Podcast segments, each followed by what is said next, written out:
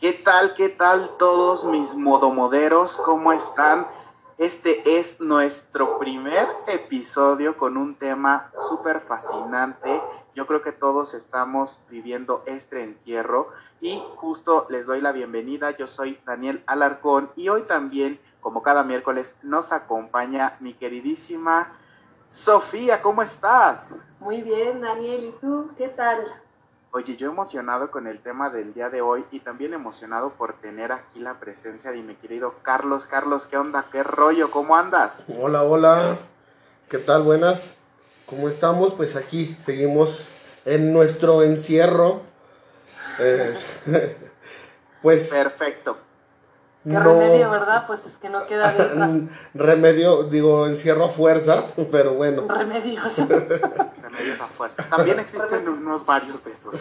Pero bueno, gracias por estar acompañándonos como cada miércoles y hoy le presento el tema oficial de este episodio que es la moda frente al COVID-19. ¿Qué va a pasar? No lo sabemos, pero nos hemos de sobreponer. Y déjeme compartirle este texto que me encontré en el SEO, literal, esta página que, que adoro, y dice, según los líderes del Fondo Monetario Internacional y del Banco Central Europeo, para superar la crisis se necesita echar mano de medidas sin precedentes. Y la industria de la moda no es la excepción. ¿Qué está pasando? Que, por ejemplo, en Italia uno de los países más afectados por la pandemia en Europa, se anunció que la Semana de la Moda en Milán, la capital de la moda, será digital en respuesta a la crisis que está viviendo este sector de la industria de la moda. Hay que recordar que la moda ha sobrevivido a epidemias, a guerras y a recesiones. Entonces, pues no creo que se acabe, pero lo interesante va a ser eh, qué vamos a aprender de cómo se solucione este tema, ¿verdad, mi querida Sonia? Pues sí, es que, a ver, mm, pues como dice el texto que has leído, al final nos vamos a recuperar, ¿verdad? Pero como esta pandemia ya, bueno, nos ha pillado a todos de sorpresa, esa es la realidad, eh, la, la, industria de la moda pues ha perdido bastante porque pues los desfiles se han cancelado, eh, todas las sesiones de fotos, todas las presentaciones, showrooms, etcétera, se han cancelado, entonces evidentemente hay que buscar una alternativa, ¿no? No sé si sabéis, pues que en Europa se han, eh, las empresas, bueno, los gobiernos europeos han como presentado un apoyo que se llama ERTE y es como un paro parcial, ¿sí? Entonces, haz de cuenta que el gobierno se hace cargo del 70% del sueldo del trabajador y la empresa se hace cargo del 30%. Es una manera de ayudar, ¿verdad? Entonces, pues eh, habrá que buscar una manera, ya ves, eh, vía internet o vía pues, eh, grabaciones en directo o no directo, etcétera, etcétera. Pero que nos vamos a recuperar, por supuesto, siempre lo hacemos y que aparte también es echar mano de todas estas mentes creativas que viven en el mundo de la moda muy específicamente y que son capaces de crear mundos tan mágicos que pues yo sinceramente no dudo en que alguna estrategia va a, salir eh, para que todo esto mm, del tema de la moda y la recuperación de esta industria de, de manera financiera por supuesto pues pueda salir a flote. Mi querido Carlos, ¿qué, nos puedes comentar acerca de, tú qué opinas, eh, cómo se está dando este gran golpe a la, a la industria de la moda? Mira, este, yo platicando con mis amigos de la industria del calzado, eh, en Guadalajara hay una calle que se llama Federación, que es muy famosa, que es donde es todo el sector del calzado y me mandaban unas imágenes, híjole, es... Se siente feo el que yo desde casi creo que antes de caminar ya paseaba por esas calles que por mi padre traigo lo del calzado. Y ver todas las tiendas están cerradas, no hay movimiento de nada y no hay esperanzas de que abran, sí, porque ha sido un golpe muy fuerte para la economía en cuanto a talleres, en cuanto a tiendas, en cuanto a todo. Todo. Los catálogos están parados. O sea, híjole, sí se siente muy feo el ver el ver cómo algo que durante, no sé, 80, 100 años ha trabajado ya en una forma comercial, no nada más como para necesidad, ya una forma comercial, ya una forma de moda, una forma de vestir, ya por gusto y no tanto por necesidad, digamos, que se venga tan feo para abajo, ¿no? Como el vestido, pues, que se venga, o sea, que se vean tan feos las cosas, todo cerrado, todo dices, ¡ah! Híjole, qué tristeza, qué tristeza. Oye, Carlos, pero una cosa te voy a decir, bueno, no sé, ¿eh? es una opinión mía.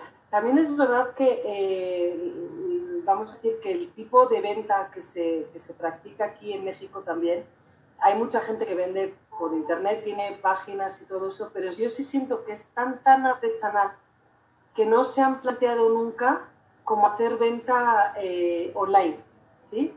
Y creo que esto que ha pasado eh, va a abrir los ojos a muchas empresas eh, y siento que las redes sociales, páginas en internet, bueno, ya vemos que todo se está haciendo, haciendo vía internet. Mira, nosotros sí. estamos haciendo podcast y, fíjate que, me, encanta esta aportación que hace eh, Sonia a, nivel eh, mundial. Pues yo creo que a México se tiene que adaptar sí o sí, eh, pero también tiene que entender o tenemos que entender cómo va a suceder este nuevo consumo en México y también echar mano definitivamente de pues lo que es la tecnología. En la evolución de las industrias creativas primero, primero era pues eh, eh, el tema de, del folclore, luego el tema de, las artes, luego el tema del diseño y ahora eh, la gran evolución de las industrias creativas pues nos lleva a la tecnología. Y creo que empezar a comercializar o empezar a ser parte de las e-commerce pues es algo que, que sí o sí tiene que suceder para que los negocios sigan mm, pues sobreviviendo encontraba un texto súper importante. Dime, dime, Sonia. Sí, es que siento que, que tiene como la sensación de que si se modernizan ya dejan de ser artesanales. Y para nada, al, contrario, porque lo que haces es eh, llevar la artesanía o algo que es como más, lo que tú dices, más del folclore, más del pueblo, lo hace expandirlo más. De hecho, yo, que soy española, eh, tengo que admitir pues, que todo eh, el, vamos a decir, la cultura mexicana es muy querida eh, fuera de México, muy, muy querida. O sea, todo el mundo le gusta mm, todo el tema mexicano, todo el mundo quiere ir a comer a restaurantes mexicanos, etcétera, porque es una cultura muy querida. Entonces siento que está muy bien pues que se quede en algo artesanal, ¿verdad? Pues porque eso es importante eh, pero, ya la comercialización debería suceder con, el uso de las, de las tecnologías. Exactamente, o sea que sería como fusionar la o sea, no deja de ser artesanal o no deja de ser tradicional o mexicano porque lo, mm, lo modernices, vamos a decir, ¿no? Y yo siento que muchas empresas se han dado cuenta de que no tenían un soporte mm, pues de internet o de plataforma para vender y por eso mucha gente ha perdido ventas. De hecho, en la cuarentena en España, en Europa, lo que más ha funcionado ha sido las paqueterías de compras por Internet. Pues efectivamente, siento que, que, que, el hecho de que los productos tengan un proceso artesanal no interfiere en nada en cuanto a la comercialización.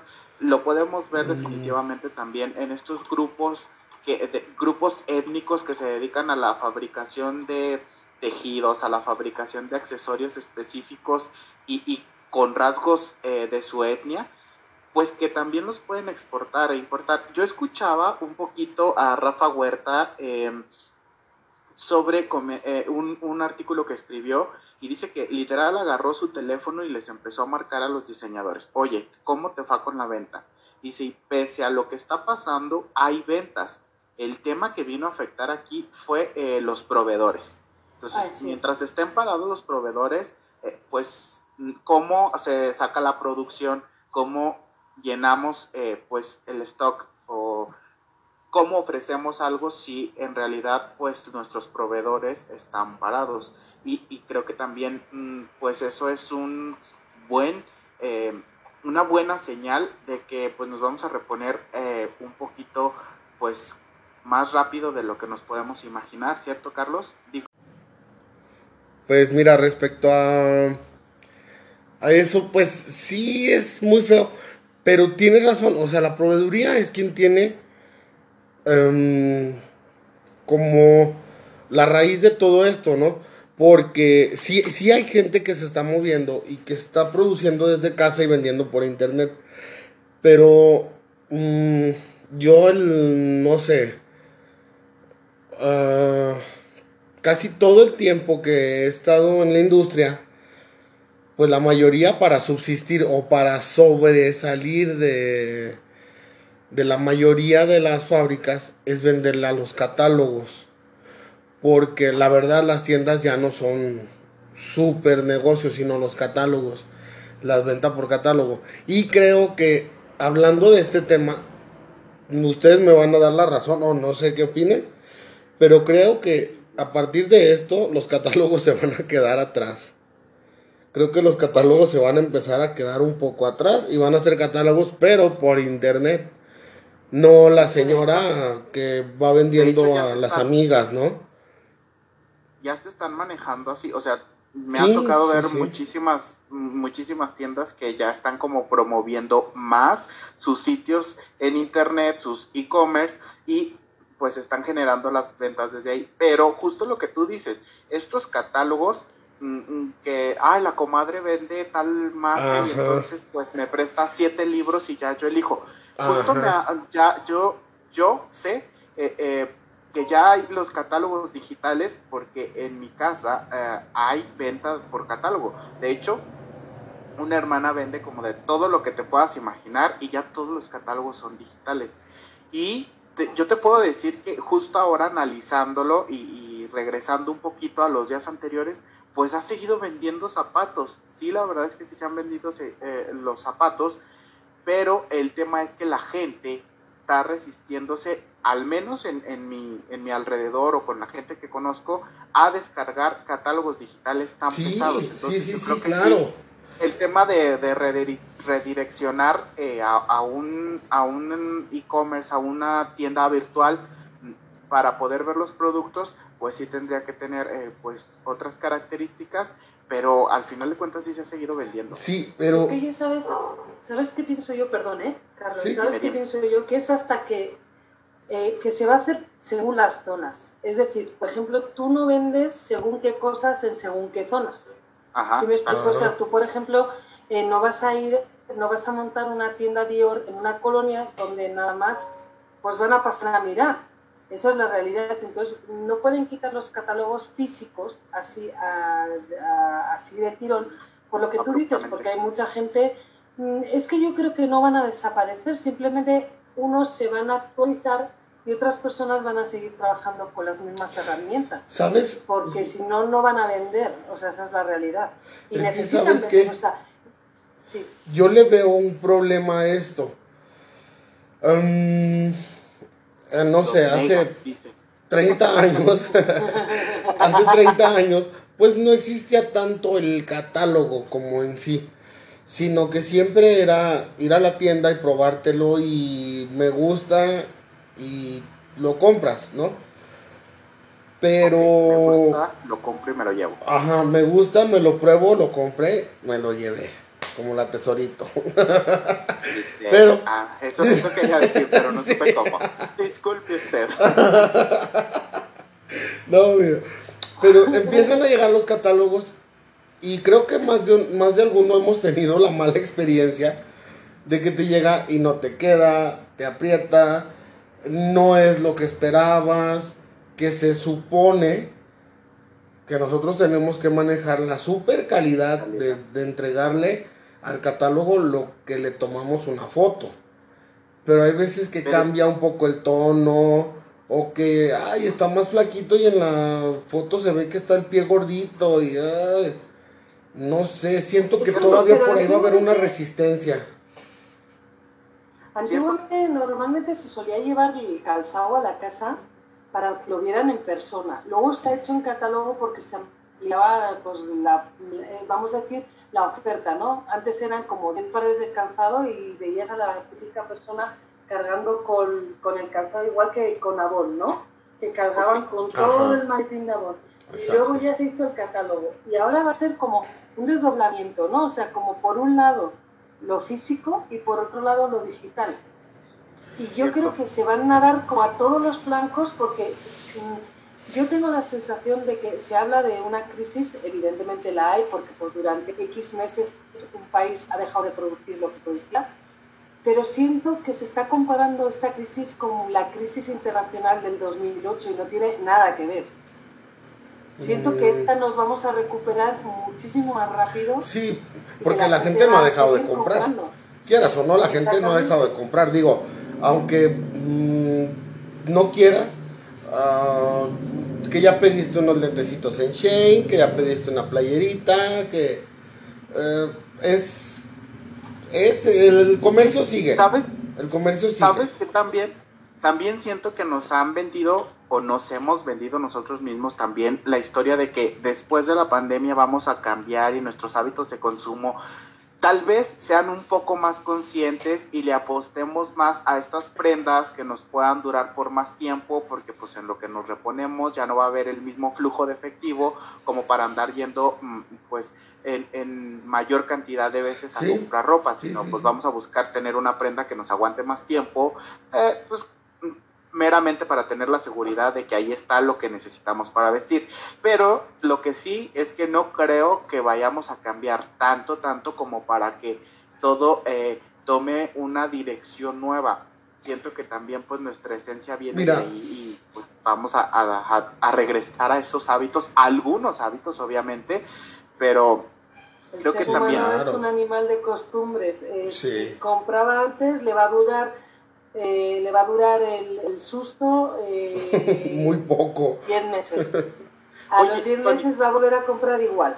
Pero es, que hasta, 10 meses se me hace mucho porque pues acaban de abrir las tiendas. Eh, Sara creo que acaba, la abrieron hace un par de semanas o una semana y la gente hizo fila para comprar, entonces... No, ¿qué te contaré yo en España? Es, o sea, está abierto todo, las playas están abiertas evidentemente va a haber un rebrote porque pues es que salen con la pandemia, no salen de la pandemia. Entonces va, va, a ser otra manera de vivir, otra manera de vivir, de comprar, de ofrecer, de... pero vamos a seguir comprando igual. pero... porque mira, es como, es como todo, cuando una persona ha pasado hambre y tiene dinero, o sea, no tristemente, es que es como un resorte de supervivencia cuando una persona, o mismo, deja todo pasado, hombre, cuando nos ponemos a dieta, de repente un día saltamos creo que no entendemos.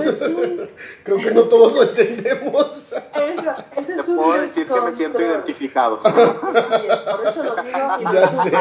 Cuando, cuando te pones a dieta y es como, no puedes comer esto, esto, esto, esto, y un día dices, ok, este día me lo salto porque tengo un evento, tengo una fiesta, o sea, es un descontrol, porque eh, como ese día te lo vas a saltar, bien pides desde las, yo creo que hasta madrugas para podértelo saltar desde para, para que te rinda el día. Desde las 7 de la mañana, exactamente, tengo de 7 de la mañana a 11 de la noche para comer sin medida.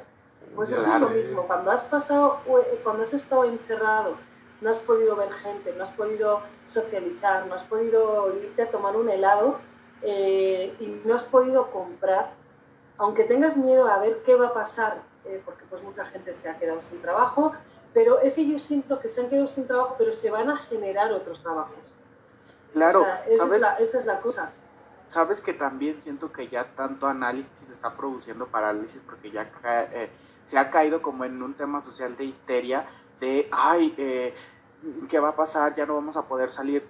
Creo y yo estoy particularmente a favor de eh, seguir con las actividades, obviamente con todas las medidas de sanidad posibles, con todos los cuidados, pero es que al final no podemos como abandonar las actividades solo porque eh, va a sonar bastante rudo y voy a, tal vez hasta verme como un poco mal, pero esto pienso en realidad. No puedes como abandonar todo porque hay un virus. Aquí se trata de ser positivos y no positivos en la onda esta de, claro, todo va a estar bien y me convenzo. Para mí positivos es cómo vamos a encontrar una solución que sea rápida y que realmente sea eficiente.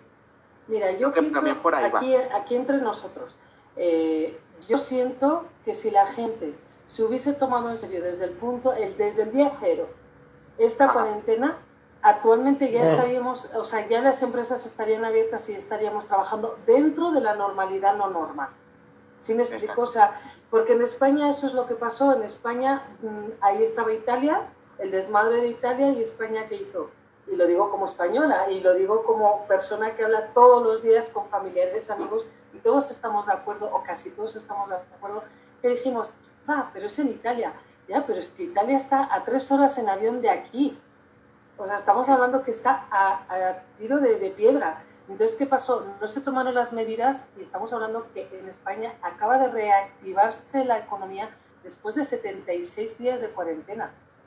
México, que es mil veces más grande, que la gente, mm, hay gente que pasa la cuarentena, otra gente que no, pero vamos a hacer un... Creo que el mea culpa. 80% se la pasan por el arco del triunfo. El, el, el 80% no está cumpliendo, ¿por qué? Porque al final es como todo, es como los espíritus, ¿no? No te crees que existen hasta que se te planta uno delante, te cagas y dices, Cierto, cierto. Dios. Sí, Entonces, sí, ¿qué cierto. pasa? No conocemos a nadie, yo por desgracia sí conozco a, a gente que, está, que, que tiene y ha tenido coronavirus, entonces sé que existe, no me fío de las noticias porque aquí entre no sabemos cómo funciona el periodismo actualmente. No digo antes, digo ahora. Entonces, los números varían según el interés, eso es así, pero si todo el mundo hubiese tomado conciencia y hubiese dicho, ok, me voy a resguardar 15, 20 días, actualmente, a día de hoy, a como están las cosas, ya se había reactivado con su sana distancia toda, toda la economía. Sí, Y yo soy la primera que, y yo soy la primera que digo, ok, la gente tiene que trabajar. Sí, ese no es el problema. El problema está que, ok, sales a trabajar, cuídate. pero y los que no, Nada más. Pero y los que no tienen a qué salir, pues ahí andan también en la calle el- valiéndoles, no sé, Y Todo, creo, ¿verdad? y, y creo, poniéndoles más me, que un me gorro, detuve, pero, me detuve, pero también, Valiéndole tres también gorros. creo, ya sé. una docena de gorros, ok, pero también creo que eh, ya vamos a, a soltar como esta historia de no hicimos eh, la, caso a las recomendaciones en el tiempo que era, no hicimos tal, no estábamos preparados para tal, el sistema no tenía, eso es una realidad. El punto es que el día de hoy estamos frente a una situación en la que hay que resolver lo más rápido que se pueda y lo más eficientemente que se pueda, pues esta, eh, esta situación. Y creo también mm, que pues, nos convertimos en lo que pensamos. Y que la gente que yo Eso no es conozco... verdad porque yo me convierto, me quiero convertir en modelo y que aquí me ves. bueno, pero hay, hay que pensar, pero también hay que actuar. Digo, no, no. ¿Qué me estás insinuando? Mira, con una dieta, que no pude, exactamente, que no pude con una dieta y me voy de este podcast, por favor. no te vayas, no te vayas a poner mejor.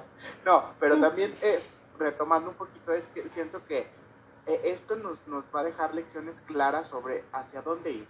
Todos los que nos hemos dedicado al tema de emprender, sabemos que es difícil, que es cierto que no hay el apoyo que quisiéramos, pero justo y a la par vamos viendo empresas que están despuntando. Es yo creo que el hecho de ponerte realmente metas y objetivos muy claros y ponernos a trabajar.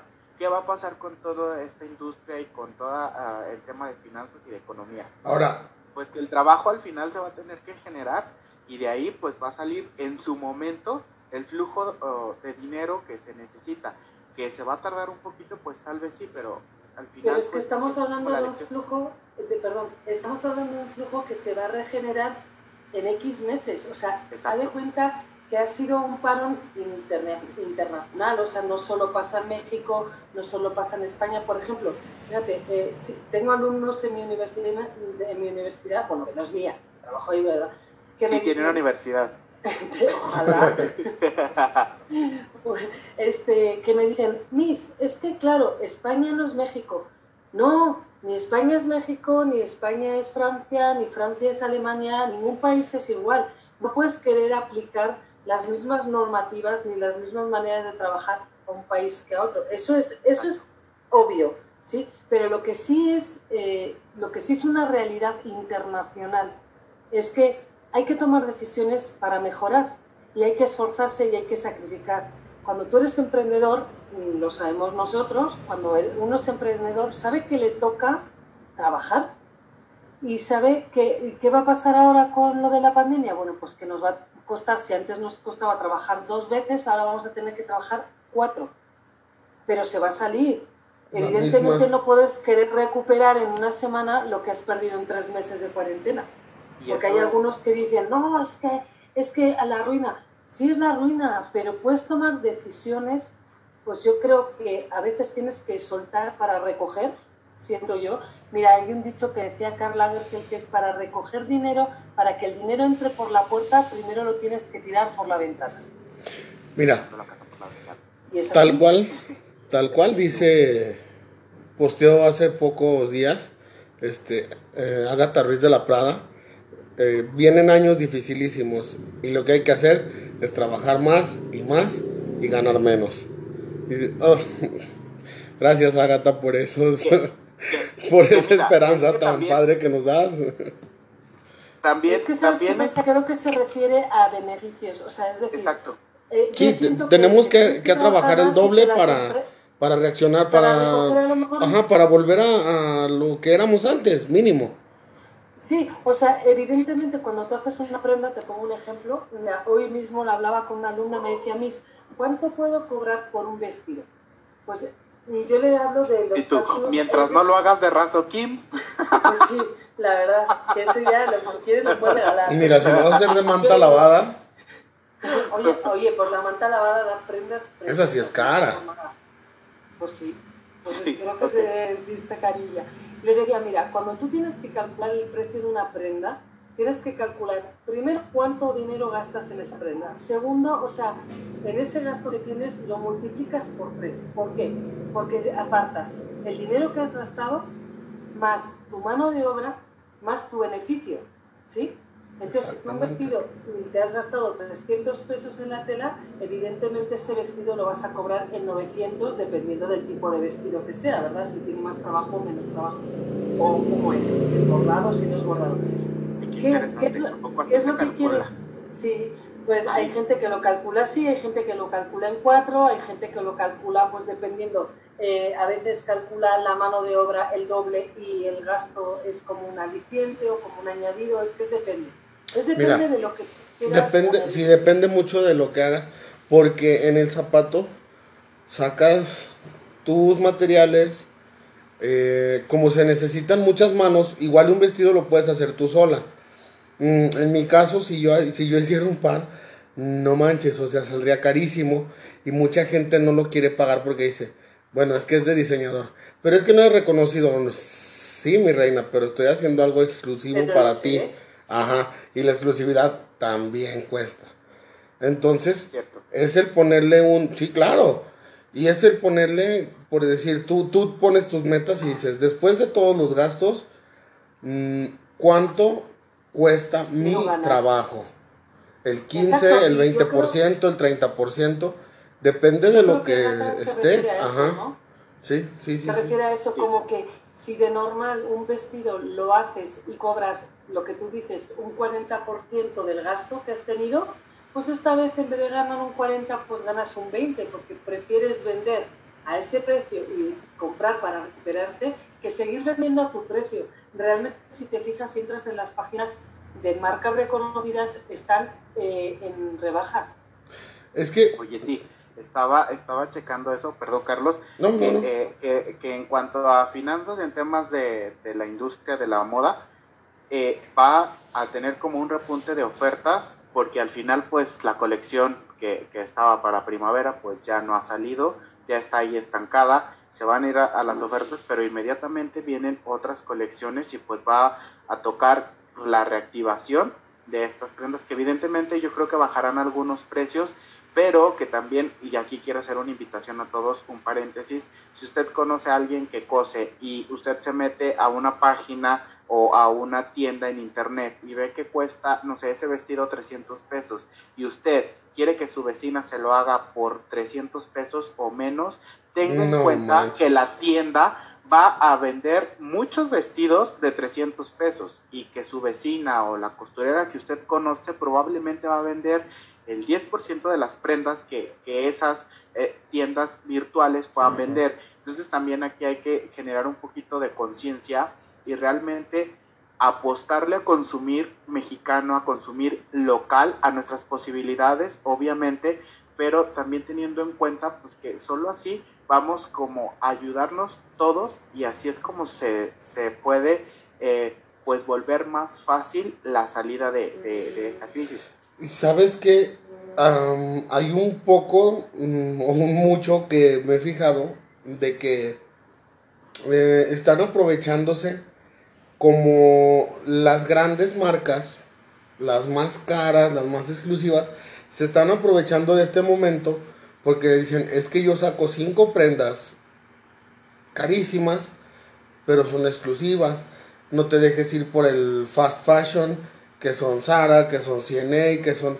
Porque son prendas de menor calidad. Sí son prendas de menor calidad, pero vas a ir a encontrarte una prenda de 150 pesos, 300 pesos en cuanto salió a, al escaparate, comparado con sus prendas de 3 mil pesos. Sí, claro que la calidad es mucho menos y claro que la playera no te va a durar las 50 lavadas que una Gucci. O sea, sí son muchísimas las diferencias, claro. Y, y ellos están aprovechando de eso para tirarle mucho al fast fashion o a la ropa que es muy barata, muy delgada, muy económica, entre comillas. Y vamos a aclarar que no existe lo bueno, lo bonito y lo barato. No, no, nunca. Esa es una, gran mentira. Por favor, si usted lee eso, no lo crea porque no existe. Simplemente es así. Si es bueno y es bonito, no, puede es barato. ser barato. Entonces, eh, hay que... Y si es barato, no es bueno ni bonito. Y al final lo que queremos exponer, dime, dime, Sonia. Perdón, es que, perdón que te interrumpa, es que a mí me pone de, hasta de mal genio porque veo en páginas de, pues, que venden productos y que son productos hechos a mano y eh, si tendrás eh, tal prenda con las 3B y, te quedas como, y, ¿cómo que las 3B? O sea, es algo hecho a mano. O sea, fíjate cómo, cómo, y lo hablo con mis alumnas, les digo, ¿cuántas veces antes de aprender a patronar y a confeccionar veíais una prenda de 500 pesos y dices, 500 ¡Ah! pesos está carísimo, no sé qué, no sé cuántos? Aprendes a patronar, aprendes a coser, ves la misma prenda por 500 pesos, perdón, pisos, pesos y dices, Dios mío, qué barata, porque ya sabes qué trabajo hay detrás. Entonces eso de las tres veces lo dice la gente a la que no le gusta que le rebajen ni un peso de su trabajo. ¿verdad? Porque tú vas donde, donde una administrativa y le dices, ¿sabes qué bonita? Mm, como yo me he traído la hoja que me vas a imprimir y como yo te estoy diciendo lo que me tienes que imprimir, te voy a pagar 100 pesos menos. no, pues, pues imagínate. y, claro. y, que, aparte, creo que eh, en todas las industrias se está viviendo eh, esta situación. No existen las 3B, vamos a, generar esta conciencia, por supuesto, vamos a consumir a medida de nuestras posibilidades, velando por, por, nuestros intereses, pero también con este sentido colaborativo, con este sentido tal vez hasta patriótico, por el país, por el vecino, por la localidad donde vivamos, con la intención de reactivar la economía. Creo que este tema va a dar para muchísimo, estaremos viendo en los siguientes meses qué estrategias nuevas van a venir a refrescar el mundo de las ventas en cuanto a la moda, qué estrategias van a lograr esta estabilidad en la industria que nos va a permitir eh, seguir adquiriendo estas prendas que nos puedan encantar, pero con qué nos podemos quedar de interesante en, este, en este tema, mi querida eh, Sofía, dime, cuéntame qué es lo que puede rescatar de estos casi 35 minutos que ya tenemos platicando. Pues mira, yo creo que lo que podemos rescatar es que vamos a salir, va a costar, evidentemente vamos a tener que sacrificar, evidentemente. Vamos a vivir la vida de otra manera, a ver las cosas de otra manera. Está claro que redes sociales, internet, plataformas de compra, plataformas de, de venta van a ser el boom, van a ser la tendencia, empresas que antes no tenían ahora van a tener pero que vamos a salir. Simplemente tenemos que ser, eh, eh, no echarnos las manos a la cabeza y decir, hijos, ¿qué voy a hacer? No, lo que tú dices, ¿no? Tomar una decisión y decir, ok, esto ha, esto, eh, ha pasado, esto puede volver a pasar, entonces, ¿qué vamos a hacer para que cuando vuelva a pasar no me pille pues con el pantalón bajado, ¿verdad? Que al final es, es, esa, es, esa, es eso lo que, de lo que nos queremos librar. Iba a decir una barbaridad, pero he dicho... Aquí podemos decir barbaridades, claro. Sí. Ah, Mi querido Carlos, gracias, gracias. Eh, mi queridísima Sofía, Carlos, ¿con qué, ¿con qué aportación mm, nos dejas el día de hoy con este tema? Pues yo me quedo con que ojalá y todos los modelos que se están pensando y que ojalá y tengamos el tiempo ya que estamos encerraditos de darnos nuestro clavado hacia nosotros mismos y pensar bien una compra, ser más conscientes de los gastos, ser más conscientes de lo que en verdad necesitamos. Digo que me estoy dando un balazo en el pie, ¿verdad? Pero, pero bueno, pero es que sí hay que ser un poco más, hay que ser un poco más conscientes con las compras y ser un poquito más conscientes con a dónde vamos, qué vamos a hacer cómo vamos a ayudarnos entre nosotros y no a fregarnos como tenemos las mentalidades o que siempre hemos dicho que un mexicano friega a otro. Dejemos ya todo eso. Ah, hay que querernos un poquito más entre todos, ¿no? Pues no, tú no estás incluida porque tú no eres mexicana. bueno, pero estás dentro del... ¿Cómo no? Pero estás dentro del costal, ¿verdad? Pero estás. La vez que amenaza con irse. Pero estás dentro del costal. Sí, pues eh, ser un poquito ya más conscientes y, y tratar de ver cómo apoyarnos y no cómo fregarnos. Porque desgraciadamente la palabra favorita del mexicano, y discúlpenme, es ya me lo chingué. Y eso, ya, ya, dejemos de hacerlo. Dejemos de hacer eso y querrámonos un poquito entre nosotros ya, ¿no? Estoy de acuerdo, estoy muy, muy de acuerdo. Lo que yo quiero poner sobre la mesa en este primer episodio, ya con, con tema en mesa, es, número uno, claro que sí vamos a salir. Por supuesto que pues, no hay de otra, o sea, no hay para dónde hacerse. Yo creo que eh, estancado, aunque tú quieras, eh, el medio no te lo permite. Claro que lo vamos a hacer.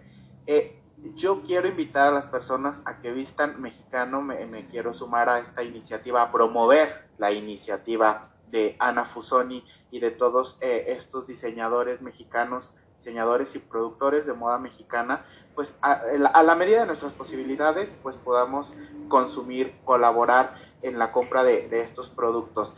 Sí, va a ser muy interesante particularmente, pienso que va a ser muy interesante poder analizar y descubrir las estrategias que van a implementar desde las grandes tiendas hasta gobierno, hasta en tu casa, para poder avanzar, para poder salir de esta crisis de la mejor manera. Va a ser muy interesante. Aquí hay que subrayar la palabra adaptabilidad.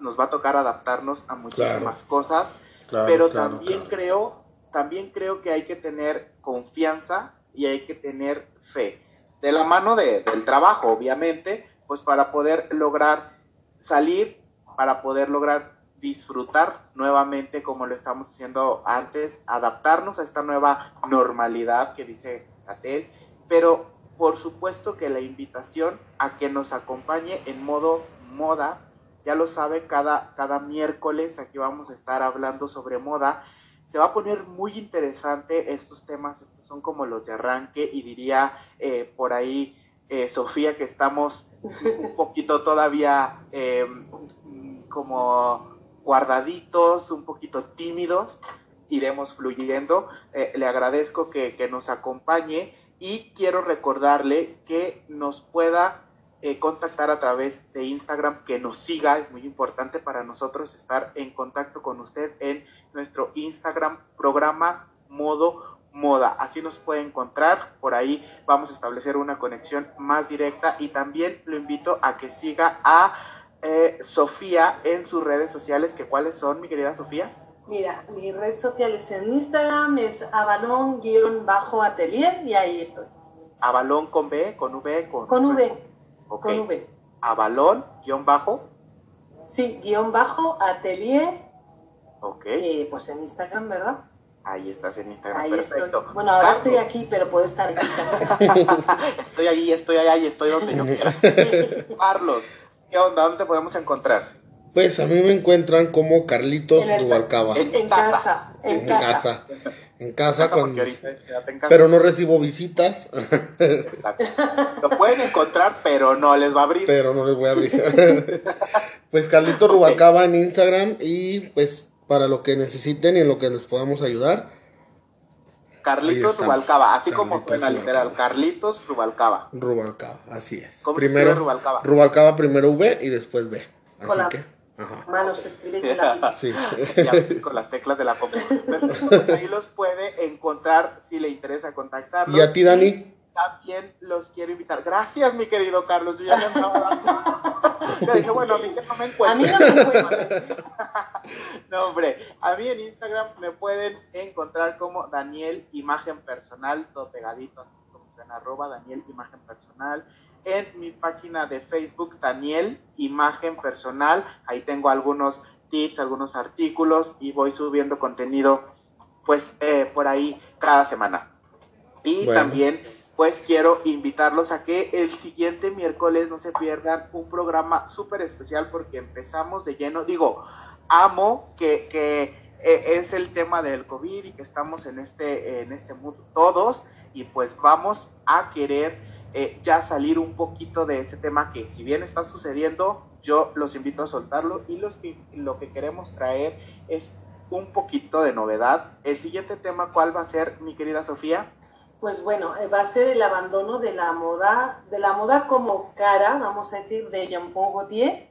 Ajá. Ya no va a hacer pasarelas como las teníamos conocidas. Y vamos a hablar un poquito del tema de reciclaje y de las empresas que están sacando como marcas alternativas, ¿verdad? De reciclaje, de, de todo sostenible. Y entonces Jean Paul pues, ha decidido que esa es una buena tendencia eh, pues para, para seguir en estos tiempos. Ok, entonces el siguiente tema es la salida de Jean Paul. Sí. De, de este como... ah, de- De bueno, como la, alta redirec- costura.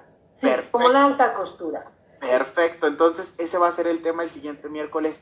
Ya vamos a empezar a ser más exactos en los temas, a ser más enfocados. Por eso es que lo invito a que el siguiente miércoles nos acompañe. Ya va a estar arriba el podcast y a que nos siga en Instagram. Yo, por el día de hoy, es todo lo que tengo para comentar. Nos vemos el siguiente miércoles.